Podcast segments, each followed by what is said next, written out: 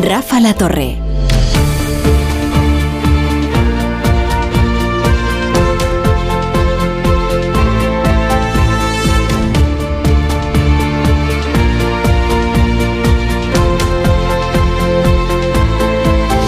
Son ya menos 10, por ser exactos, las 10 eh, menos 9 minutos, las 9 menos 9 minutos en Canarias. Así que vamos a comenzar con la tertulia de La Brújula, hoy con Pilar Cernuda, David Jiménez Torres y José Peláez. Pero antes voy a saludar a un invitado, que además hoy es noticia por una denuncia que, que hace y de la de la que hablaremos. Es el presidente de la Generalitat Valenciana, Carlos eh, Mazón. Buenas noches, presidente. Muy buenas noches, don Rafael. ¿Qué tal? ¿Cómo estamos? Feliz año, ¿no? no sé si todavía se puede felicitar. Sí, sí, sí. Aquí, en la brújula sí, en más de uno son más estrictos con la línea editorial y dicen que a partir de no sé qué día, pero aquí no somos unos aguafiestas. Felicitamos el año y listo. Feliz año, feliz año. Bueno, por, Igualmente, por aquí se dice que hasta San Antón te comes el roscón, con lo cual se puede felicitar, yo creo que, San, Antón, como es mañana, pues hasta mañana. Lo que pasa es que habrá que dejar de comer roscón en algún momento, ¿eh? porque nos está pasando factura. Pero bueno, Por, aquí lo hacen, por aquí lo hacen muy bueno. Yo creo que con mesura podríamos desestacionalizarlo, ¿no? Mire, ya que me habla de, de comer las cosas de Navidad. Eh, todo el mundo sabe que el mejor turrón del mundo es el de Gijona ¿eh? y el de Alicante. Yo les animo a seguir tomando turrón. ¿no? Es que la gente se cree que solamente se come en, Navidad y no es así. así que aquí eh, viene el canto, aquí viene el canto para desestacionalizar el turrón que vale para todo el año. ¿Qué le parece, Me parece muy bien. De, hecho estuve en Alicante haciendo haciendo el programa La Úrjula y lo vi muy bien, vi muy bien la ciudad. ¿Y, qué, qué, qué tal ha ido la campaña de Navidad de turrón? Pues eh, me dicen que bien, me dicen que la campaña de turrón ha ido bien, no así tanto la del juguete, que sabe que aquí por las tierras alicantinas también tenemos a, la mayor producción nacional del juguete, que algo ha bajado, eh, un 6 o un 7% de venta de juguete ha ido un poquito, hay que animar a los Reyes Magos para que el año que viene vuelvan por Alicante a adquirir esos eh, juguetes. La campaña del, del turrón ha ido bien, el consumo navideño ha ido bien, así como también otro, otro manjar extraordinario que se vende muy especialmente en la noche de fin de año, que son las uvas del Vinalopó, de la, de la uva embolsada del Vinalopó, que también. Oiga, vaya la promoción que estoy haciendo de mi tierra. Muchas gracias por estos minutos. Y, ¿eh? lo del juguete, lo del juguete tiene algo que ver con la pujanza de los dispositivos electrónicos, con alguna tendencia, o ha sido algo más circunstancial. No, es una circunstancia del, eh, del, mercado distinta porque los propios jugueteros también están trabajando el sector electrónico hace mucho tiempo y lo están haciendo eh, muy bien. Hay también un incremento de los costes de material, el plástico eh, inyectado también ha, afectado en algo, pero bueno, el juguete lleva creciendo mucho tiempo y ha, ha exportado mucho, ha exportado muy bien, está haciendo las cosas bien y tiene una estructura sólida. Yo, eh, a pesar de que este año ha bajado un poquito, eh, yo creo, en fin, yo somos optimistas de cara al futuro. Bueno, bueno. pero solo faltaría que, no vendiera usted los productos de su comunidad. Es una de sus obligaciones también como, como presidente, promocionar los productos de, la comunidad valenciana, que además ya ven ustedes, eh, en fin, la diversidad de productos que, que hay. Y, fíjese, toda la Navidad se puede hacer con productos de la comunidad valenciana. O sea que. Sí, sí, sin duda, sin duda. Bueno, hoy. hoy sin duda, sí, sí. sí hoy, hoy es noticia porque, porque anuncia usted unos hechos aparentemente muy graves. Eh, a ver, leo. La intervención de la Generalitat certifica que solo en 2021 se realizaron 4.000 contrataciones de personal no autorizadas por la Dirección General de, Presupuestos. Eh, eh, ¿Estaríamos ante contrataciones sin control por parte del gobierno de Chimopuch? Desde luego estaríamos ante, estaríamos y estamos en contrataciones sin, autorización presupuestaria, pero vamos, esto es una de las pequeñas, una de las pequeñas joyas de estos últimos años del gobierno de Podemos, Compromiso y Partido Socialista. No he desvelado nada, estos son datos públicos, ¿eh? son datos eh, aprobados por la Intervención General de la Generalitat del tiempo de Chimo Puig. No es que haya hecho yo ningún nombramiento y que esto venga de nombramientos efectuados por mi por mi gobierno, ¿eh? todo lo contrario. Lo que pasa es que eh, ya se ha liquidado eh, las cuentas de los últimos años completos de la Generalitat anterior y los datos que se arrojan hay una extraordinaria cantidad de no solamente de incongruencias, de irregularidades presuntas, pero sobre todo de falta de conocimiento de muchas cosas. Por eso hemos anunciado esta mañana una auditoría general a todo el sector público valenciano, a todo el sector público, ¿eh? es decir, a todas las empresas públicas, todas las fundaciones, todo ese entramado, ese conglomerado de fundaciones, sociedades que algunas se han puesto en marcha, ¿no? Muchas de ellas con perlas eh, tan llamativas como eh, pagos que se han producido sin la autorización correspondiente, porque no consta, o pagos que se han producido y transferencias que se han hecho a cuentas de cuyo, cuyo titular no está identificado. Es decir, no mm. se sabía ni a quién se estaba pagando, ¿no? Algunas cosas, ¿no? Solo en contratos menores o solo en contratos sin expediente, sin expediente alguno de contratación, se han movido 554 millones de euros, don Rafael. Mm. Y contratos directos a dedo, contratos sin ninguna otra oferta comparativa, el señor eh, Puig se elevó casi a los 800 millones de euros. ¿Qué hacemos? Pues lo que hemos dicho es que queremos que los valencianos eh, conozcan la verdad y por eso vamos a hacer una auditoría. Eh, en primer lugar, una auditoría para saber todo lo que ha ocurrido en el pasado. Vamos a repasar pues todos y cada uno de estos pagos, todos y cada uno de estas transferencias, todos y cada uno de estos contratos. Pero estamos hablando de presuntas irregularidades, ¿no? No de un abuso de una discrecionalidad que puede ser muy criticable, pero que no es irregular. ¿Usted cree que ahí sí hay eh, algunas contrataciones irregulares, eh, algunos, pues algunas contrataciones que, que, más allá de la discrecionalidad propia de, de un gobierno, pues pues no, se atiene a la norma. No, mire, yo no, yo no quiero especular, yo no quiero preconstituir pruebas ni quiero preconstituir ningún criterio. Yo quiero ser responsable y serio. la auditoría es para saber lo que ha ocurrido.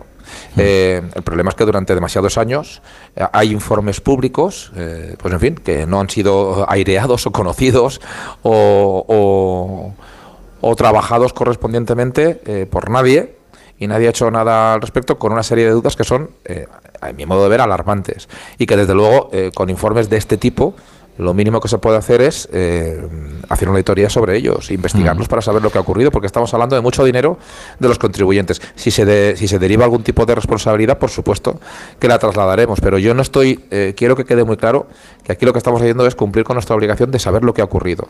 Solo le he contado tres o cuatro, tres o cuatro datos de informes eh, tan largos como mi brazo, de mm, muchísimos, muchísimos datos que la propia intervención, la sindicatura de cuentas, los órganos fiscalizadores externos, que no políticos, han, eh, han hablado eh, y que han concluido. ¿no? Lo mínimo que tiene que hacer alguien es, primero, poner orden en el sector público, segundo, saber lo que ha ocurrido y tercero, tener un plan para eh, reducir, para optimizar y para eliminar estas duplicidades. ¿no?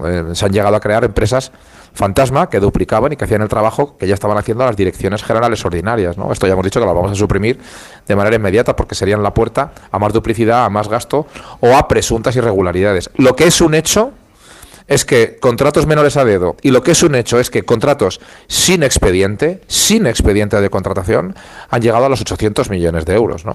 Mm. Eh, en términos de personal, eh, pues hombre, solo en un año 4.000 personas contratadas sin un eh, expediente que lo avale, hombre, pues yo no voy a decir, eh, no, no, voy a utilizar frases de chiringuitos, enchufados, todo esto yo no lo utilizo, simplemente digo que 4.000 sin autorización presupuestaria merece un estudio, ¿no? Como mínimo eso. Bueno, ya, ve que utilizo, ya ve que utilizo términos prudentes, pero mm, la concatenación de estos datos eh, llama la atención. ¿eh? Bueno, una empresa fantasma es desde luego eh, la constitución de una empresa fantasma es un acto delictivo, o sea, no no no no sé, en fin, vamos a empezar por la auditoría.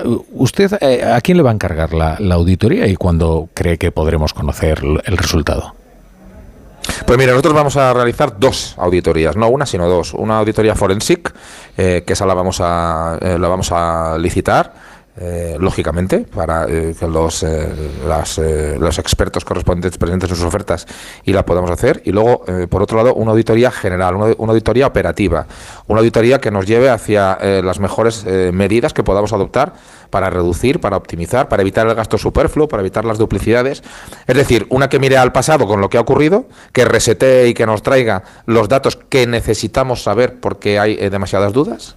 Y una segunda que nos va a llevar todo este año eh, pero que ya tendrá informes parciales a lo largo del año. Es posible que tengamos que actuar de manera urgente en alguna de estas eh, empresas públicas, en alguna de estas fundaciones, y por tanto lo que queremos es que vaya habiendo ya resoluciones parciales. Las eh, resoluciones definitivas, nuestra previsión es que sea para final de año 2024, cuando hayamos revisado y tengamos ya todos los criterios para, por un lado, contarles toda la verdad a los valencianos porque merecen saberlo, porque todo lo que haya ocurrido que no le quepa duda que quien lo ha pagado son los valencianos, alicantinos y castellonenses, y en segundo lugar, eh, poner en marcha un plan eh, para optimizar, para eliminar la grasa, para eliminar todos los eh, puestos eh, directivos, superfluos, duplicidades que han llegado. Yo le voy a dar un dato. El sector público, este conglomerado, desde que Puig es presidente de la Generalitat, se ha multiplicado un 80%. Ha pasado de 2.000 millones de euros a 3.800 millones de euros. Esto es lo que ha crecido durante estos años todo este entramado de empresas, de fundaciones, de sociedades públicas. ¿no? Hombre, pues yo creo que merece la pena una reflexión. Y desde luego, eh, pues eh, la cantidad de dudas, dudas y alarmas que los órganos públicos oficiales eh, han puesto encima de la mesa, pues tenemos que actuar en consecuencia. Mm. Luego, respecto de las duplicidades y las entidades inútiles o las mm. empresas fantasma, eh, usted ha anunciado que va a eliminar, eh, pues eh, creo que son seis, seis entidades, seis agencias en concreto. La Agencia Valenciana de la Energía, mm. la Agencia para la Digitalización y la Ciberseguridad de la Generalitat, la Agencia Valenciana de Información y Control Alimentario, la Agencia de Residuos y Economía Circular, la Agencia de Cambio Climático y la Escuela Valenciana de Administración Pública. O sea, ninguna de estas agencias eh, tienen ninguna utilidad. No, eh, estas fueron seis empresas que se crearon por ley en los eh, últimos años, en los últimos tiempos del eh, Botanic, como ellos se llamaban, como si fueran un jardín botánico, así decidieron llamarse, cuando ya había direcciones generales que lo estaban haciendo, ¿no? Es que, oiga, crear una agencia valenciana de la energía cuando ya hay una dirección general de energía, crear una agencia para la digitalización y la ciberseguridad cuando tenemos una dirección general de tecnologías TIC, crear una agencia valenciana de información y control alimentario cuando ya tenemos la dirección general de la cadena eh, agroalimentaria y así sucesivamente, pues es simplemente abrir la puerta a probablemente más gasto. ¿no? Durante un tiempo han sido, en este caso, afortunadamente, incapaces de hacer contrataciones, de eh, desarrollar la empresa. Pero eh, tener un conglomerado que simplemente duplica lo ya existente, pues no tiene ningún sentido. Por eso le llamamos em, empresas fantasmas, no, no por, la, por lo delictivo o no que, que pudiera tener, que si ha habido eh, alguna irregularidad, lógicamente la denunciaremos, sino por lo innecesario de crear agencias eh, que simplemente se diferencian de las direcciones generales. ¿En qué?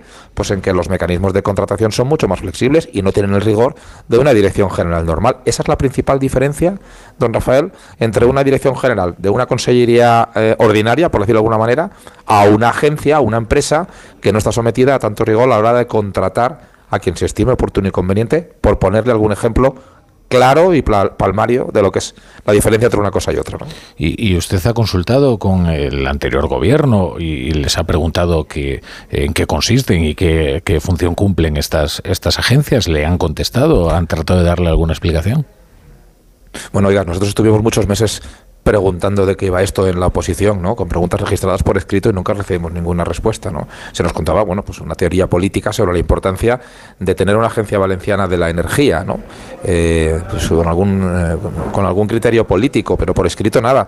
Eh, pero es que queda bastante evidente que es que ya hay una dirección general de la energía, ¿no? Entonces, ¿para qué vamos a crear una agencia valenciana de la energía cuando ya hay una dirección general de la energía que está trabajando, que da sus permisos, que tiene sus funcionarios, que han, que han sido contratados por concurso, mérito y oposición y no por un procedimiento laboral eh, mucho más laxo y así eh, consecutivamente. ¿no? Eh, sería conveniente pues saber cuáles fueron las razones que les impulsaron a poner en marcha esto. Pero la diferencia fundamental es la que le digo yo. Esta es la realidad. Dice, dice el PSOE que, que, usted lo que quiere es tapar sentencias inminentes contra dirigentes populares y levantar polvareda para que no se hable de otros casos. No sé a lo que se refiere, no sé a qué sentencias inminentes se refiere, ni, ni tapar que. No, eh, aquí no, lejos de tapar lo que queremos es destapar. Porque, hombre, eh, haber crecido de 2.000 millones a 3.800 millones, pues, hombre, eh, yo creo que merece la pena que la gente sepa por qué ha sido esto, a dónde ha ido el dinero. ¿Usted se imagina que en la administración pública yo le pueda decir que hay un organismo verificador que está diciendo que hay transferencias no autorizadas por quien corresponde? O que en una de las conclusiones alguien diga que se han efectuado pagos a cuentas de cuyo titular no se sabe quién es o que no está debidamente identificado. ¿Esto puede ser con el dinero público o no? ¿Qué se supone que tengo que hacer cuando tengo todos estos informes públicos encima de la mesa? ¿Guardarlos? ¿No hacer nada al respecto?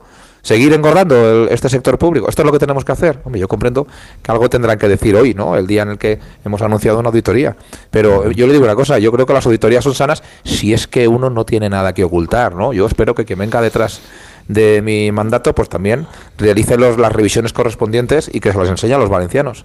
Porque, eh, en fin, pues eso significará que no tenemos nada que ocultar. Yo los he visto muy nerviosos estos días, o sea, especialmente en el día de hoy cuando lo hemos anunciado. Pero yo me pregunto por qué. Si están tan tranquilos de que todo se ha hecho tan bien, pues seguro que la auditoría saldrá fenomenal y estaremos todos muy contentos. Quería preguntarle también por otras otras cuestiones políticas, eh, en concreto por algunas que bueno, forman parte de la agenda prioritaria, entiendo, para la comunidad valenciana en esta legislatura, como es la financiación autonómica, que este va a ser uno de los grandes asuntos. ¿cuánto le agradezco, cuánto le agradezco esta pregunta, don Rafael? Bueno, esto es algo que, también eh, solía decirme lo mismo, por cierto, el anterior presidente Chimo Puché, también le gustaba hablar de la financiación autonómica, pero no encontró, no encontró una, una solución. Es una de las más perjudicadas del actual sistema, la comunidad valenciana. Entiendo que a ustedes les surge especialmente que se produzca este, este debate y, a ser posible, eh, con un acuerdo, ¿no? Sí, sí, nos viene urgiendo hace mucho tiempo. Mira, en este caso no me voy a pelear con el señor Puig porque estamos todos juntos en una plataforma por la financiación que sí que merece la comunidad valenciana, que es la peor financiada de todas. Eh, cuestión que hemos podido demostrar con informes rigurosos y ya por fin con el reconocimiento, al menos el reconocimiento verbal, que no económico, desgraciadamente, de todo el mundo. ¿no? Eh, yo quiero recordar que esto de la financiación autonómica parece que sea muchas veces eh, quien nos puede estar escuchando o piensa que es algo muy técnico o piensa que es una batalla de esgrima ¿no? entre presidentes autonómicos. ¿no? Oye, gana Ayuso o Mayueco hace no sé qué o este le gana la partida. No, no.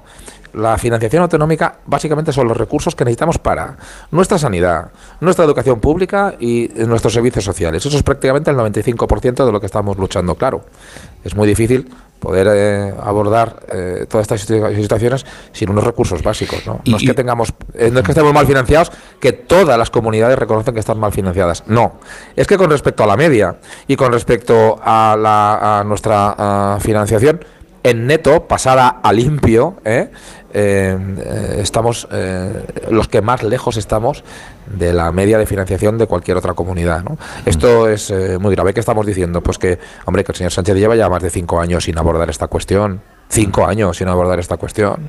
Y que, en fin, mientras que llega el momento, al menos arbítrenos ustedes a las que estamos peor financiadas. Básicamente, el farolillo rojo, el semáforo de cola, somos Murcia, Comunidad Valenciana y Andalucía. ¿no? Oiga, pues mm, ponga encima de la mesa un fondo de nivelación para que podamos hacer frente a la sanidad, a los servicios sociales, al menos con las mismas armas que el resto de comunidades, ¿no? Yo, me mm. parece que es algo razonable. Se lo digo muy calmado, se lo digo muy tranquilo, pero es un asunto que realmente nos surge y que es un asunto que es que ya no admite más demora, que ya no admite eh, cualquier otra cuestión, ¿no? Ahora nos están diciendo solo a través de los medios de comunicación que va a haber algún tipo de quita de deuda, ¿no? Lo digo pues si yo tenía previsto preguntármelo. Justo. Algún tipo de quita de deuda. Sí, sí, ya me imaginaba.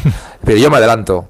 Eh, algún tipo de quita de deuda, ¿no? Como, como lo que parece que se puede estar eh, maniobrando con respecto a la Generalitat de Cataluña, ¿no? Oiga, pues mire, yo soy tan Generalitat, la Generalitat Valenciana es tan Generalitat como la catalana. Eh, pues se ha ido la comunicación justo en lo más interesante con el presidente de la Generalitat Valenciana, Carlos Mazón. Eh, vamos a tratar de recuperar esa comunicación y seguiremos hablando precisamente de esta condonación de la deuda del Fondo de Liquidez Autonómica. Eh, la Comunidad Valenciana es la segunda comunidad, si yo no me equivoco, que tiene más deuda con el FLA, con lo cual eh, puede ser que le interese, efectivamente, al contrario que otras comunidades del Partido Popular. sí, presidente. Está ahí, ¿verdad? ¿Sabes qué pasa? Que estoy en un municipio que se llama Canals en estos momentos. Estoy en la casa del cura. Anda. Porque estamos en estos momentos quemando la hoguera más grande del mundo con libro Guinness de por medio. Anda. Y, ha, tenido el señor cura la amabilidad de dejarme entrar en su en un despacho maravilloso con un crucifijo enorme que tengo aquí, eh, porque estamos quemando, le digo, por San Antón, la hoguera más grande del mundo. Yo a, sus oyentes les digo, por favor, pongan ustedes, pongan ustedes canals ¿eh? y hoguera y, verán eh, la. Se le deja entrar en la, sacristía. Que estamos teniendo. en fin, no sé. Pues, pues, estoy al lado, estoy, al lado de la estoy al lado de la sacristía, don Rafael, luchando y pidiéndole y pidiéndole al Señor por eh, por, la financiación valenciana. Bueno, estábamos justo con el tema del, del FLA, del, Fondo de Liquidez Autonómica. Claro, hay, hay, otros varones del Partido Popular que dicen esto es una enorme injusticia y por lo tanto hay que oponerse como sea. Lo que pasa es que la comunidad valenciana es la segunda que tiene más deuda con el Fondo de Liquidez Autonómica, de manera que a usted probablemente le convenga esta condonación, eh, por más que haya sido prometida eh, por un acuerdo parlamentario a Esquerra o a, o a Junts. Bueno, conviene hacer dos precisiones. En primer lugar, no es lo mismo sistema de financiación que deuda. Eh, lo más importante es que haya un sistema de financiación, porque es el que es estable. Nosotros tenemos, eh, que es lo que le trataba de, decir cuando se nos ha cortado esto, eh, nosotros tenemos demostrado que prácticamente el 70% de la deuda que tiene la comunidad valenciana, el otro, el otro tanto por ciento no. Eso, para, eso ha sido una mala gestión. Pero el 70% de la deuda que tenemos es por culpa de nuestro mal, sistema de financiación. ¿no? Y por tanto, vamos, nosotros eh, eh, ponemos encima de la mesa que ese 80% hay que compensárselo a la comunidad valenciana. Bien, mm. dicho lo cual, eh, la deuda, mañana te pueden perdonar la deuda. Y, usted dirá, pues muchas gracias por la deuda pero voy a volver a tener deuda si no me cambian el sistema de financiación. Es que lo de la deuda es pan para hoy, pero mala financiación para mañana. lo exigiremos, claro, porque eh, no es una duda que se haya que pagarla el día de mañana, es una duda que los valencianos ya la hemos pagado y la hemos pagado mucho más que los demás y mucho antes que los demás hmm. eh, y porque hemos heredado esta situación. Y yo comprendo eh, que, este debate salga a la palestra mm, por el chantaje de la Generalitat o de Junts o de Esquerra al gobierno de Pedro Sánchez, eh, pues yo lamento que haya sido por esta razón. Pero antes de que esta situación ocurriera y antes de que Pedro Sánchez necesitara estos votos, en la comunidad valenciana venimos diciendo que nuestra deuda es excesiva por la mala financiación. Y yo no me voy a mover ni un pelo de ahí. Siento no copar las portadas de los telediarios como el señor Puigdemont, pero tan Generalitat la valenciana como la catalana. ¿eh? Esto aquí quiero ponerme muy serio. Eh, pero usted, por ejemplo, a la hora de elaborar los presupuestos, ¿descuenta la condonación de esa deuda o dice, cuidado, prudencia, vamos a esperar y no, no, yo, cuál es la resolución? Yo, no, eso lo hacía Puig. Puig eh, ponía una, una, partida ficticia que decía, me deben 1.400 millones, pues los pongo para poder gastármelos ¿eh? y los pongo en la parte de los ingresos. No, no, nosotros estas partidas ficticias no las hacemos. Nosotros a nosotros nos toca pagar la deuda y solamente en intereses, solamente en intereses de este año eh, nos toca eh, consignar eh, más de 800 millones de euros. 800 millones de euros, que es como cuatro hospitales al año, don Rafael, por no tener una financiación simplemente mm, comparable a la media, no la mejor simplemente comparable a la media. ¿no? El caso es un caso eh, dramático. Hombre, claro, si esto le acompaña de una mala gestión del sector público, que es lo que estamos denunciando, o con contrataciones eh, eh, a dedo sin parar, lógicamente la deuda crece más. Pero nosotros, no, no, además es que no podemos. La deuda se paga, se consigna, los intereses hay que pagarlos y hay que consignarlos, porque mm, tenemos que trabajar con seriedad. Si no es que jamás saldremos de esta situación. ¿no? y por tanto, estos años de mal presupuesto o de presupuestos ficticios, o de aumento de la deuda salvaje y sin control, eh, tenemos que hacerlo de otra manera y estamos priorizando eh, con cierto rigor, ¿no? Eh, que es lo que toca y en algún momento teníamos que empezar y nos hemos puesto. Pero necesitamos un nuevo sistema de financiación y por supuesto que se atienda a nuestra deuda. Pero, insisto, no es lo mismo, porque aquí la madre del cordero es el sistema de financiación. Mañana nos pueden perdonar parte de lo que podemos deber pero si seguimos teniendo el mismo contrato leonino, pasado mañana lo volveremos, lo volveremos a deber. Esto en cualquier empresa familiar se puede entender. Y hay otra cuestión que puede verse afectada por los acuerdos de Pedro Sánchez para su investidura, que hay dos empresas muy importantes que se han instalado en la comunidad valenciana, huyendo en realidad de la incertidumbre eh, del procés, que es la Caixa en Valencia, si yo no me equivoco, y en Alicante el Banco Sabadell. Eh, ¿Usted se ha reunido con, con, entiendo, con, con dirigentes de, de, la Caixa y del Banco Sabadell para, bueno, interesarse por su disposición a permanecer en la, en la comunidad valenciana y por cómo asiste a este debate acerca de las posibles multas eh, para las empresas que no quieran regresar a, Cataluña, ¿no? Bueno, no son dos las empresas que vinieron desde Cataluña. No, son más, son más. Digo que estas son, muy importantes, ¿no? Son mil, son mil, don Rafael. Eh, y hemos tenido un trato y un diálogo eh, muy fluido durante, en todo momento y muy especialmente durante estos últimos días eh, con todas las empresas, al menos con las más relevantes, con las que incluso yo personal y directamente pues he querido mantener pues esa cercanía. ¿no? Eh, en ese sentido, eh, bueno, pues me, permitirá que no, que no desvele también por prudencia y para no meterles en un lío a nadie conversaciones privadas, pero sí que le puedo decir que estoy, en primer lugar, muy tranquilo con la voluntad de, de las entidades a las que se refiere y del conjunto de las empresas que vinieron eh, huyendo del proceso, huyendo del chantaje, huyendo de esa situación de inestabilidad. Eh, y tengo que decirle que nosotros hemos puesto en marcha eh, una oficina especial para, para, todas estas empresas de asesoramiento jurídico, si, si lo necesitara, de burocracia y de eliminación de la burocracia para atenderlos. Porque cuando uno tiene una política para la estabilidad empresarial, pues pone medidas especiales para las empresas que quieren exportar o para los emprendedores. y ahora eh, pues tenemos que, eh, eh, que, contemplar una nueva tipología de empresas que van a necesitar de cierto nivel de protección de cercanía por parte del gobierno de la Generalitat Valenciana, que son las empresas que van buscando la libertad. Fíjese, una nueva categoría de empresas que no nos esperábamos tener que bueno, hemos perdido otra vez la, comunicación. Eh, bueno, en fin, que voy a saludar ya. Creo que ha, regresado. Eh, sí, sí, sí, ahí está, presidente. hemos, vuelto a perderla, pero ahora le escucho perfectamente.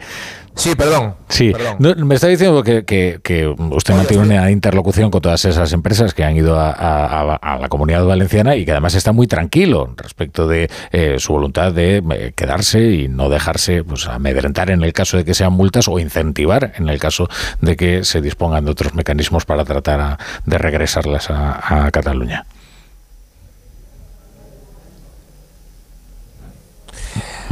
Yo es que eh, eh, lo que eh, lo que no deja de sorprenderme es esta especie de, de, cada día una hoguera distinta, que no sabemos si es un globo sonda, si va en serio, si no va en serio. Claro, por un lado, muchas de estas empresas nos dicen, hombre, estas amenazas o estos chantajes del gobierno de la Generalitat, del gobierno de Sánchez, el problema es que como ya hemos visto que luego sí que se cumple, ah. pues tenemos las peores perspectivas, ¿no? Empezaron diciendo que se iban, que no sé si se acuerda usted, hace apenas unos días empezaron diciéndonos que se iba a sancionar a las que no volvieran.